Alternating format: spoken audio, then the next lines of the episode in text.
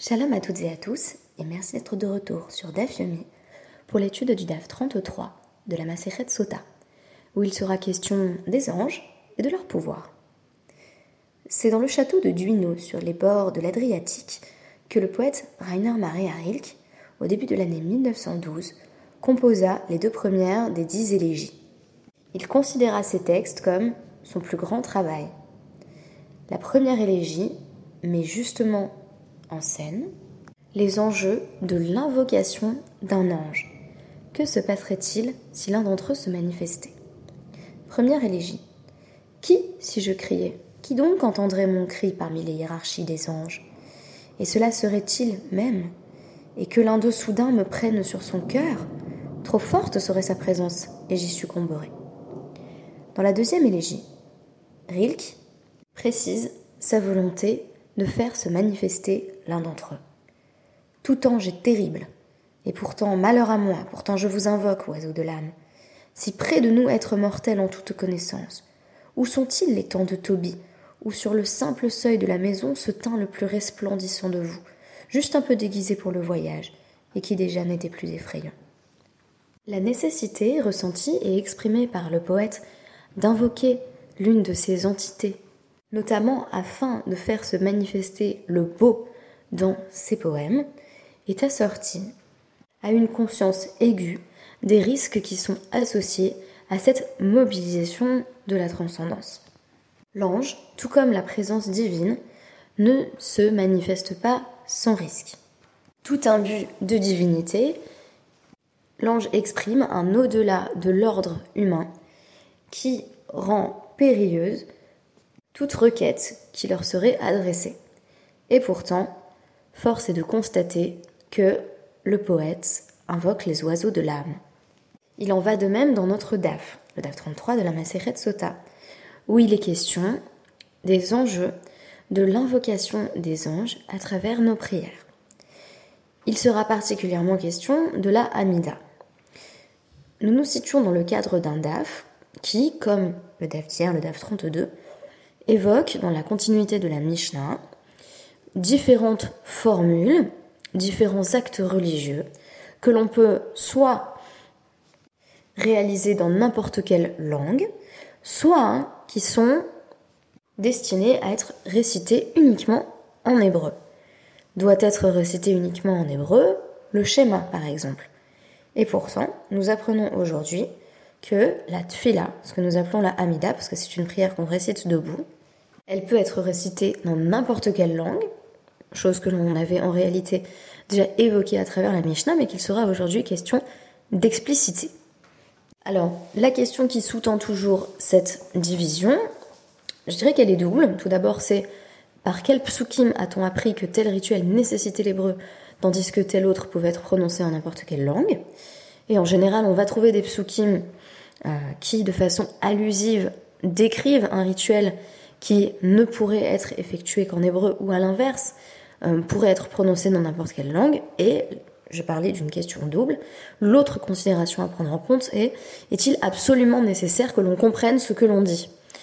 Si c'est cette donnée d'intelligibilité qui est au sommet de nos préoccupations, alors on va beaucoup plus facilement admettre la possibilité de s'exprimer en n'importe quelle langue.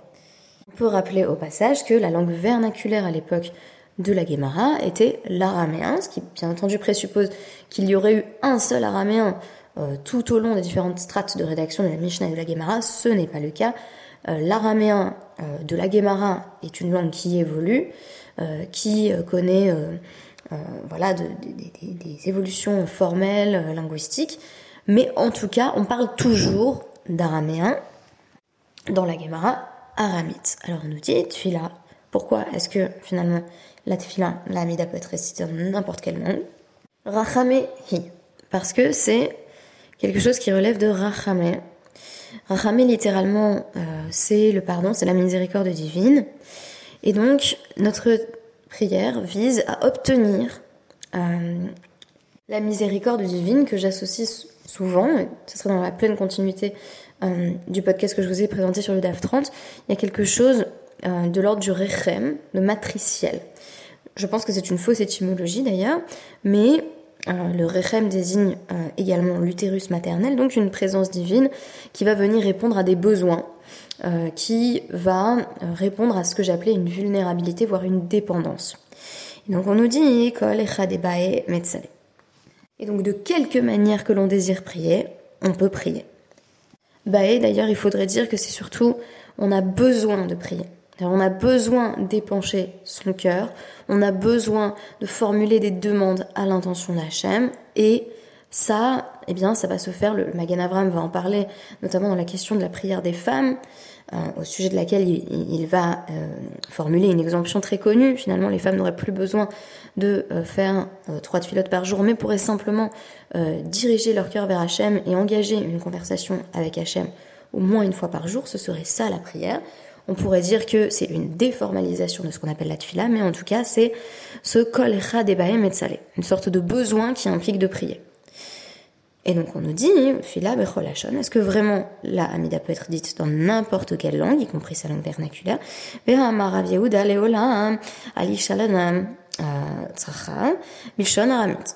En tout cas, selon Rav il vaut mieux que jamais quelqu'un n'exprime ses besoins en langue araméenne. D'Amar Yochanan, puisque Yochanan a dit, Kol hajot, donc arami. Quand une personne demande, énonce ses besoins en langue araméenne, les anges du service ne lui, ne, lui accordent aucune attention. Et donc ne s'occupent pas de cette personne. Les fichiers malaché acharet, makirin bilshon aramé, bien entendu, avec tout le paradoxe que ça soulève, parce que les anges ne connaissent pas l'araméen. Le fait que les anges ne connaissent pas l'araméen donne d'ailleurs lieu à un ensemble de développements euh, rabbiniques sur la possibilité d'exprimer en hébreu certaines euh, prières, mais aussi d'autres en araméen, qui seraient spécifiques au service du peuple juif. C'est-à-dire qu'en fait, si je prie en araméen, il n'y a en quelque sorte que Hachem qui peut m'entendre, et les anges, eux, resteraient comme sourds à cette prière inaudible. Et donc, autant euh, tout ce qui est euh, voilà kadosh kadosh kadosh c'est vraiment nous qui imitons les anges dans leur service divin euh, avec la kedusha et bien entendu sa première itération à travers les brachot du schéma. Autant quand on dit par exemple le kaddish on aurait une modalité spécifiquement humaine d'interaction avec Hachem. Donc on nous dit en tout cas le problème si tu demandes ce que tu as demandé en araméen c'est que les anges vont pas répondre. Bien entendu cela présuppose qu'il y ait une nécessité d'intermédiaire. Ce n'est d'ailleurs pas du tout évident quand on fait notre, notre qui présente quand même une partie centrale de Bakasha, un ensemble de Bakashot, de demandes. On a l'impression, je pense, de s'adresser directement à Hachem. Et d'ailleurs, vu que cette forme est désormais, je disais, formelle, figée, les demandes elles-mêmes sont préécrites, conditionnées, et je ne suis pas sûre qu'on ait régulièrement l'impression dans notre amida personnel, parce qu'il y a une certaine routine qui s'installe, même si ça devrait pas être, en être ainsi, on n'a même plus forcément l'impression de demander vraiment. Mais à l'époque, ça pouvait être vécu de façon vraiment très intense. C'est une nécessité euh, de euh, une expression qui est d'ailleurs employée pour justifier le fait que les femmes ont tout autant besoin de prier que les hommes, parce que bah, elles aussi demandent cet accès à la miséricorde divine. Hommes et femmes sont égaux, égales face à Hachem dans ce rapport que j'évoquais comme étant un rapport euh, presque intra-utérin, un rapport de, dépendance. Il faut savoir que ce présupposé, qui, euh, qui veut que les anges ne comprennent tout simplement pas les demandes en araméen, euh, pose un ensemble de, problèmes. On pourrait dire par exemple, qu'est-ce que ça veut dire? Est-ce que les anges ne comprennent alors que l'hébreu? Ou est-ce que c'est spécifiquement l'araméen qu'ils ne comprennent pas? On a des explications différentes à ce sujet. tout d'abord, il faut savoir que là encore, Tosfot s'interroge sur ce phénomène dans un commentaire sur le traité Shabbat 12b. Le commentaire des Tosafistes tout simplement poser la question euh, comment se peut-il que les anges qui connaissent pourtant euh, l'intimité euh, des pensées de chacun puissent ne pas comprendre le langage? Donc peut-être que là, il y a déjà une distinction à faire entre la connaissance d'une demande exprimée et la connaissance de nos pensées. Euh, un élément de réponse qui est apporté par les tchuvot du, du Rama, euh, où il va citer le Kuzari, c'est que la réponse euh, à notre question, c'est que les, les, anges boudent particulièrement l'araméen parce que ça ressemble un peu à de l'hébreu. Et donc parce que c'est une forme d'hébreu qui aurait été avec beaucoup de guillemets abattardi, alors les anges ne daignent pas écouter des demandes dans cette langue. Si vous voulez, les anges percevraient seulement l'idéal et pas le réel, le concret. et c'est une idée à laquelle je reviendrai. La réponse qui est donnée dans la Gemara, elle est aussi très intéressante. Quand on nous dit que les anges euh, n'écoutent pas, ce sont les demandes individuelles. C'est quand tout un chacun dit bah, Moi j'aimerais bien que mon chat malade guérisse, euh, j'aimerais bien avoir plus de parnassa. Mais quand c'est la communauté tout entière qui porte ses revendications euh, et qui exprime ses besoins, alors là, on a envie de dire, même les anges seraient susceptibles de porter ces requêtes et ces demandes. Et la Gemara va poursuivre en nous disant vraiment, En Sharet a pourtant une braïta qui nous dit qu'en réalité, les anges comprennent l'araméen dans la Tosefta, euh, donc euh, sur Sota 13.5. On nous dit que Yohanan, le Kohen Gadol, avait entendu une batte-colle, un écho de la voix divine, tout droit venu du Saint des Saints, puisque Yohanan était Kohen Gadol, il pouvait s'approcher euh, du Kodesh HaKodashim à l'occasion de, de Kippour, de la partie la plus la plus sainte du cérémonial de Kippour, et on nous dit qu'il avait entendu cette voix euh, qui euh, annonçait les, résultats d'une guerre. D'ailleurs, euh, Netzahu euh, Talaya de Azlou, les Akra Karava, les Antochia. Donc on il a entendu euh, les jeunes gens qui sont partis combattre, mener la guerre à Antochia, ils ont gagné. Donc cette bad call, euh, qui pourrait désigner toute émanation euh, du divin. Là encore, une forme de médiation qui permet de penser l'immanence en dépit de la transcendance divine, s'était exprimé en araméen, et de même on nous dit au, sujet de, de Shimon Tzadik qu'il s'est rendu là encore près du Saint des Saints et qu'il a entendu un grand ennemi du peuple juif, donc euh, euh, Gas Caligula, euh, ayant été assassiné, tous les mauvais décrets qui allaient s'abattre sur le peuple juif, euh, Batlou, avaient été annulés. On nous dit, effectivement, cette voix divine disait vrai, puisque Radvo Tasha ve ça s'est confirmé par la suite, ou Et cette voix divine, qui est comparée ici à une forme d'ange, je rappelle que Malar signifie envoyé, émissaire, donc émanation de la présence divine, parlait bien en araméen. Donc là, on nous dit, c'est différent, tu pourrais dire d'ailleurs que c'est différent parce que euh, cette voix divine, cet écho de la voix, littéralement fille de la voix, a pour but de communiquer un message. Donc pour communiquer un message, là encore, il faut qu'il soit compris. Je disais que, en général, quand on nous dit euh, qu'on doit réciter euh, un passage particulier en hébreu, c'est parce que c'est finalement le rituel lui-même qui a plus de poids que la signification de chacun des mots. Et à l'inverse, euh, dans toutes les lois, par exemple, liées au témoignage, et, ben, et par exemple à la femme sota, qui, doit comprendre ce qui lui arrive dans n'importe quelle langue, euh, eh bien, on dit il y a une nécessité plus grande d'être compris. Donc, si c'est l'intelligibilité qui est le, critère premier et primordial, alors on va plutôt favoriser le fait que ce soit exprimé dans la langue vernaculaire. Et donc là, on nous dit la batte-colle voulait se faire comprendre très intéressant, puisqu'on nous dit la bad call s'adresse quand même à, à, Hanan, le Kohen Gadol, à Shimon Hatzadik, ça aurait été possible d'utiliser l'hébreu. Donc c'était comme si c'était pour vraiment nous apprendre cette leçon que, attention, l'écho de la voix divine est susceptible euh, de proposer donc des inflexions, des modifications, dans le seul but d'être compris de tout un chacun. Et on nous dit, sinon tu pourrais dire aussi, si tu ne veux même pas accepter cette idée que euh, la transcendance divine euh, pourrait s'exprimer par des vecteurs voilà, inattendus qui impliquent justement la nécessité d'être compris, on pourrait dire Gabriel Hava. En réalité, cette voix divine, c'était la voix de l'ange Gabriel, au sujet euh, duquel on nous dit qu'il avait enseigné à Yosef euh, Shivim Lachon. Donc quand on nous dit 70 langues, c'est comme les 70 peuples, ça veut dire toutes les langues. On aurait un ange particulier qui serait l'ange de la traduction, si vous voulez, et qui euh, proposerait voilà, un service de, de traduction simultanée infini, et ce serait Gabriel. Tout cela, bien entendu, invite à se poser la question de, ce que signifient les anges, mais aussi de ce que signifient nos prières. Alors, je répondrai en, quelques mots, notamment à travers la perspective du Rambam sur, euh, sur ces fameux malachim.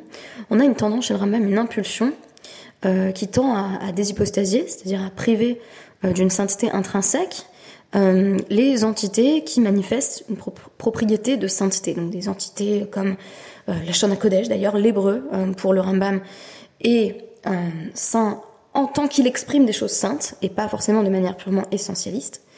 Euh, la notion de Touma et de Tara qui vont là encore être euh, envisagées dans, une, dans une construction empirique et pas de manière purement conceptuelle et essentialiste, mais aussi bien entendu les malachim, les anges ou les envoyés qui désignent la possibilité même d'une relation entre euh, Hachem et le peuple. Donc il va y avoir un, véritable travail qui va être euh, réalisé euh, par le Rambam, qui est un travail de dépersonnification des anges en disant bah, finalement l'ange n'est que le message. Et le message euh, est porté, il peut être porté par, par, des êtres particuliers, mais en réalité on ne sanctifie pas ces êtres-là, on n'a pas de culte euh, des anges en tant que tels. La seule chose qui importe, c'est le message qui nous est livré. Et donc finalement, à travers cette définition du Rambam, on en revient à la notion qui me semblait intéressante de Dele Avida. L'important, c'est d'être compris. Donc, on pourrait d'ailleurs relire certains textes bibliques à l'aune de ce concept en disant, bah, quand on nous parle d'anges, il s'agit de personnes qui s'étaient manifestées à un moment donné euh, pour exprimer un message divin. Et donc l'important n'est pas leur personne euh, ou leur manifestation corporelle, mais simplement euh, ce qu'il était question de communiquer. C'est une sorte de langage sans subjectivité qui lui serait associé, si vous voudrez, une sorte d'objectivité pure dans la transmission du message avec un objectif d'intelligibilité absolue. Et pour revenir à la question de cet étrange présupposé qui voudrait que les, les anges n'écoutent pas la prière individuelle, quand elle est euh, exprimée dans la langue vernaculaire, ça pourrait être l'araméen, mais on pourrait à la rigueur envisager que cela désigne d'autres langues également. On voulait reproposer un élément de réponse à la question de Tosfot, à savoir, mais si les anges savent de toute façon très bien ce que nous pensons, les anges partageraient avec Hachem ce, trait d'omniscience, alors pourquoi ne pas simplement ben, lire nos pensées et, savoir, par exemple, un tel veut la parnassa et un tel veut que son chat guérisse Alors, le commentaire du Yemek d'Ava, donc du Netziv sur Dvarim 1.45, avance qu'il y a une véritable différence entre euh, une angoisse pure, un sentiment euh, qui va être ressenti sans nécessairement être exprimé d'ailleurs, alors les anges seraient capables de saisir l'essence de ça.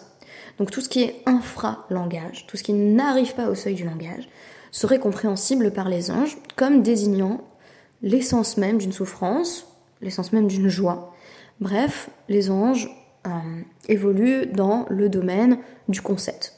Euh, la langue de la sainteté, euh, qui ne saurait être corrompue ni modifiée, l'émotion pure, tout cela serait à l'arrière compréhensible par les anges. Mais la distinction intéressante qu'introduit le natif, c'est à partir du moment où on en arrive à un langage formel, on est déjà forcément dans une perte de contrôle, dans une perte de perfection, et dans la possibilité qu'il y ait un message qui ne se transmette pas. Je sais pas si vous avez souvent euh, cette impression que euh, vous avez une idée en tête et c'est très très clair et ça a l'air très brillant et on pense qu'on va pouvoir l'exposer avec une, avec une grande précision. Et puis en fait, à partir du moment où ça se transforme euh, à travers le langage, où ça prend corps en fait, on est vraiment presque déçu.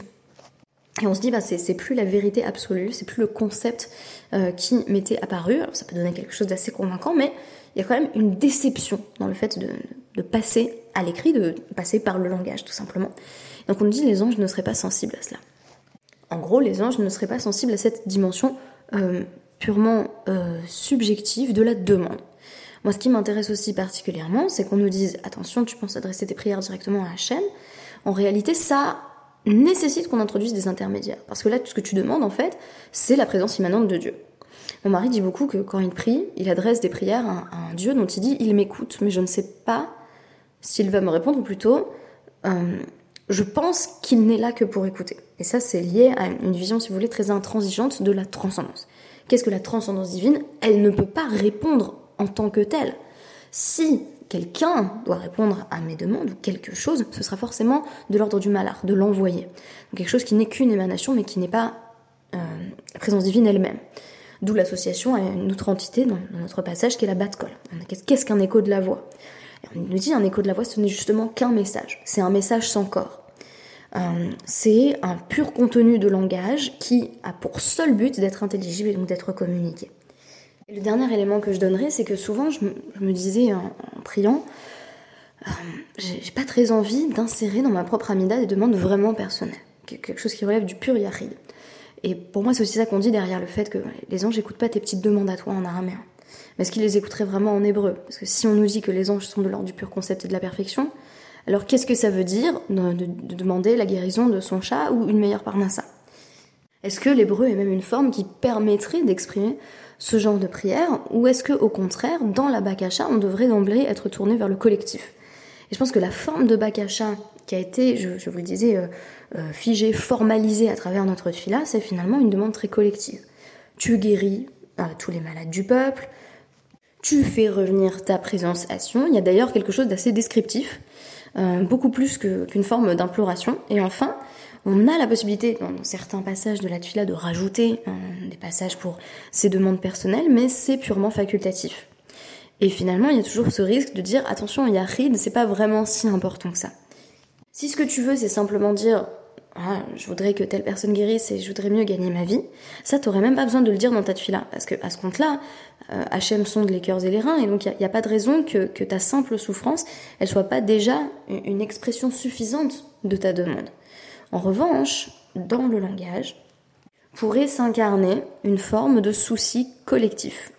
Euh, et là encore, c'est très intéressant qu'on doive passer par le langage parce que vous, avez vu les enjeux de la communication, des, des Vida, c'est toujours être compris par tout le monde. Euh, faire en sorte que chacun ait compris euh, ce, ce, dont il en retourne. Et donc là, on pourrait comprendre la nécessité du recours par le langage. Donc c'est pour ça que moi, quand j'ai une demande vraiment très personnelle, quelque chose qui me touche beaucoup, ça reste un peu à l'état de pensée. Je me dis, voilà, ma, souffrance, après tout, elle, va être vue. Et à l'inverse, pour moi, la tuila, c'est l'espace euh, de la prière collective.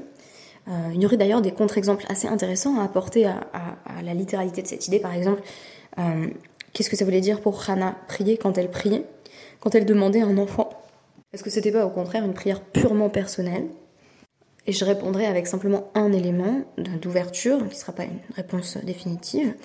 Euh, ce qui m'intéresse beaucoup, c'est que quand cet enfant naît, Rana va, remercier Hachem avec une prière qui ne dit rien, ou presque de la maternité, mais qui va plutôt être axée sur la grandeur divine. Donc là encore peut-être une, une Rana qui se décentrerait par rapport à ce qui fut jadis l'expression d'une souffrance, mais aussi désormais l'expression d'une joie très personnelle. Merci beaucoup et à demain.